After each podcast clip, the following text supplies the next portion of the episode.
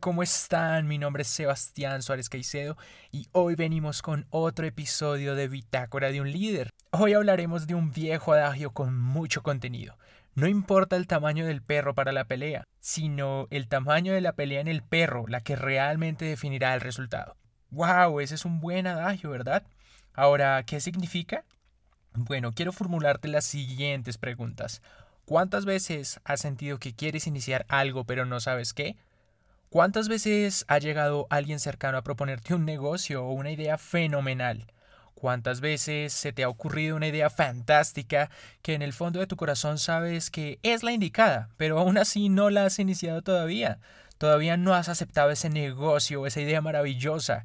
O peor aún, aún no te decides si seguir tu instinto o ese llamado interior que de una u otra vez sientes, pero aún no sabes si vale la pena arriesgarte. Quizás miras a tu alrededor y en este preciso momento ves que los empresarios o esas personas que tienen negocios tienen una hermosa y fascinante casa, un local grande, quizás varias sucursales, y todo esto te lleva a pensar, ellos pueden porque tienen dinero o más oportunidades que yo, ¿cierto?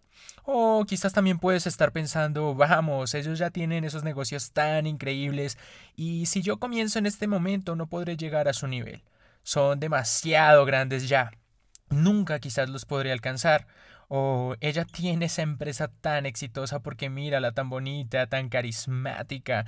Míralo a él tan guerrero. Mírame a mí, tan tímido y apenas me conoce mi mamá. y a veces mi jefe, porque me regaña todas las mañanas cuando llego tarde. te pregunto en este momento si te ha pasado algo así por la mente. A mí sí. En algún momento de mi vida me pasó, incluso ahora que ya llevo un camino un poco más avanzado.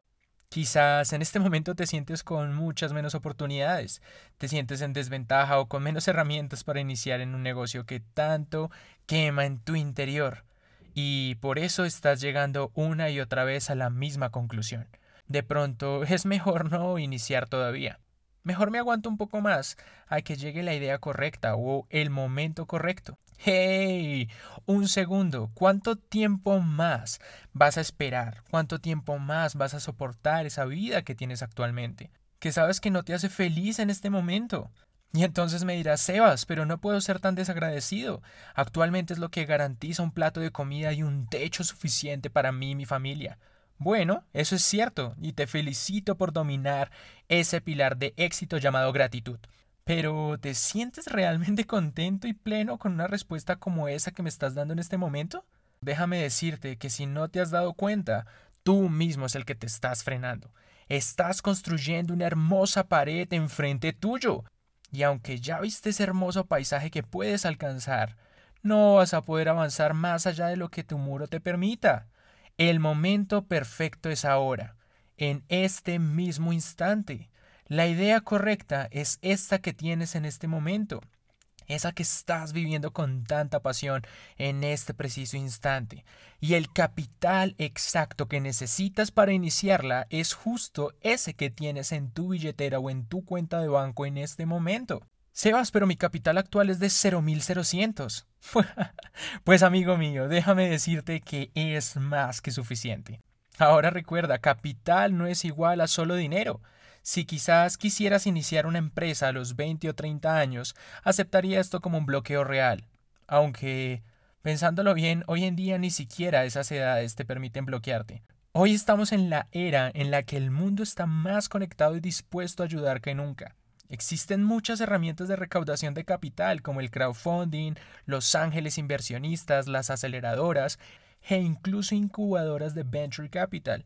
Y así muchas otras herramientas más que te invito a que investigues un poco más a profundidad luego de terminar este poderoso podcast. Amigos, quiero decirles hoy que al igual que la magia, lo importante no es lo que ves, sino lo que no ves. ¡Boom! Ahí está el secreto. Quiero que te sumes a mí en el siguiente ejercicio. La próxima vez que veas a un emprendedor, quiero que hagas lo siguiente. Si eres un emprendedor que te vas a rendir en el camino, estoy seguro que no vas a hacer el ejercicio. Pero si eres del tipo de emprendedor exitoso y ganador que estoy seguro que eres, quiero que cuando vayas a la panadería y veas al panadero dueño de esa panadería, ¿What? ¿La panadería? ¿El panadero? ¿De qué me estás hablando, Sebas? ¿Te enloqueciste? Sí, al panadero. No olvides que ellos también son emprendedores. Son guerreros como tú que iniciaron de ceros, con un proceso quizás ya vivido, un éxito alcanzado. Quiero que vayas y lo mires a los ojos. Quiero que lo saludes. Quiero que te presentes. Y sin pensarlo le preguntes, disculpe señor, ¿usted cómo inició esta panadería? ¿Me podría contar su historia? Estoy seguro que va a ser la persona más interesada y orgullosa en compartir su valiosa historia contigo. Y si no lo hace, no importa, diste tu primer paso como empresario. Felicitaciones, estás aprendiendo a desarrollar tu carácter y créeme que lo vas a necesitar en tu proceso. Ahora tu tamaño como ese cachorrito inofensivo que inició en la batalla al principio de este podcast está creciendo. Ya comienzas a ganarte mi respeto. Pregúntale a ese honorable emprendedor, oiga, don Luis, digamos que se llame don Luis, cuando inició su panadería ya tenía estas vitrinas tan hermosas, ya tenía esos hornos tan tecnológicos y avanzados, estas mesas tan contemporáneas y todos esos empleados tan comprometidos y amables. Quiero que escuches atentamente esa respuesta, porque estoy seguro que te va a sorprender. Muy seguramente van a ser puros no. No inicié con todo lo que gracias a Dios he logrado obtener hoy. ¡Wow! Recuerdo que en mi universidad había un programa de charlas y visitas de emprendedores de diversas industrias y categorías, donde hablaban sobre sus procesos, sus historias de fundación, sus caídas, sus aprendizajes y muchas otras cosas valiosas más, que ahora que lo pienso bien, en ese momento no las entendía mucho. Pero algo sí te puedo asegurar. Esa pasión con la que hablan cada uno de ellos realmente hacía que algo en mi interior se reorganizara y se incendiara como si yo hiciera parte de eso.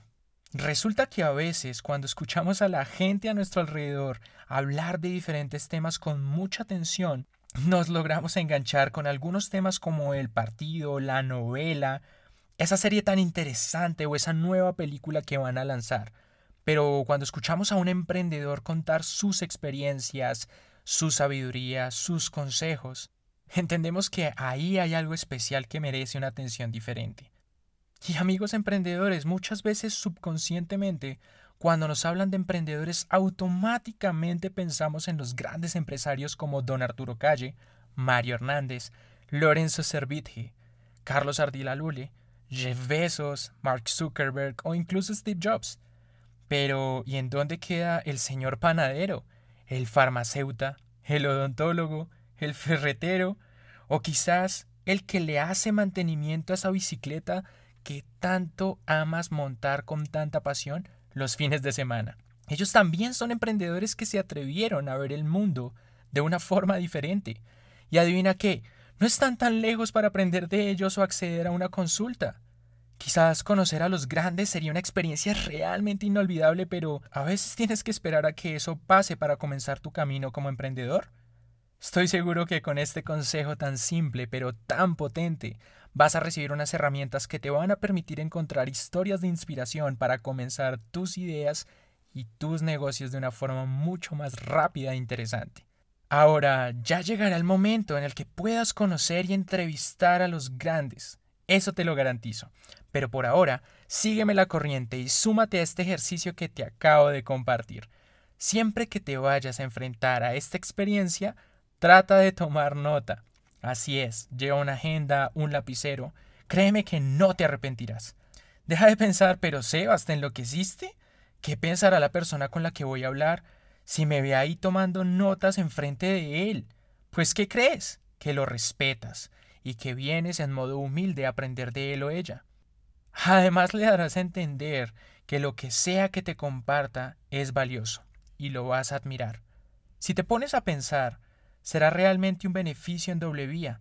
No solo harás sentir importante y valiosa a esa persona, sino que además recibirás esa gasolina que te va a impulsar en tu camino del emprendimiento con demasiada potencia y sabiduría adquirida. No de alguien con opiniones, sino de alguien con resultados. Cada vez que sientas que no puedes más y te sientas demasiado golpeado sin ninguna salida aparente, busca a tu emprendedor más cercano y pregúntale su historia. En ese momento tendrás absolutamente todo lo necesario para desahogar tus temores. y llevarte de regalo algo de aprendizaje o incluso esa solución que necesitas.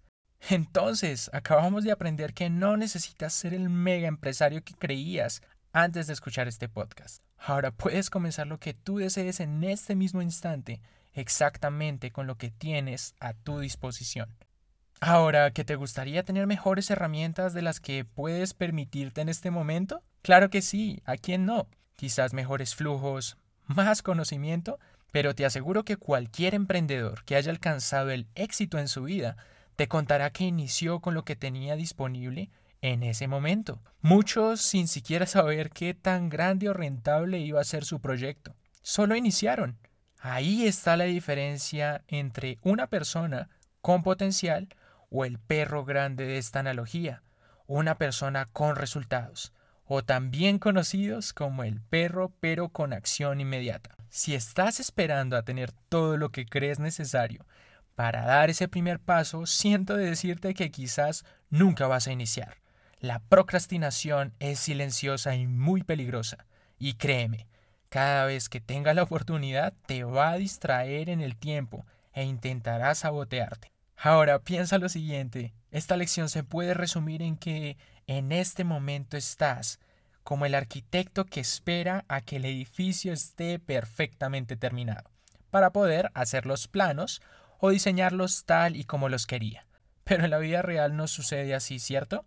Ese edificio efectivamente iniciará por una idea, luego por la primera palada de tierra, para iniciar primero los cimientos, luego verterán el primer saco de cemento y así sucesivamente, hasta que luego de unos meses cada paso y cada detalle finalmente tomarán una forma y crearán un emblemático monumento materializado verás esa espectacular torre terminada y ahí tu visión se verá reflejada.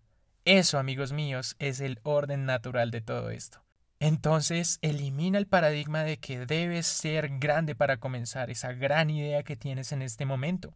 Simplemente da el primer paso y deja que tu proceso materialice ese increíble monumento que se forja en tu interior. Solo da el primer paso. Gracias emprendedores por continuar aprendiendo juntos y seguir creciendo. Nos vemos en el siguiente episodio. Chao, chao.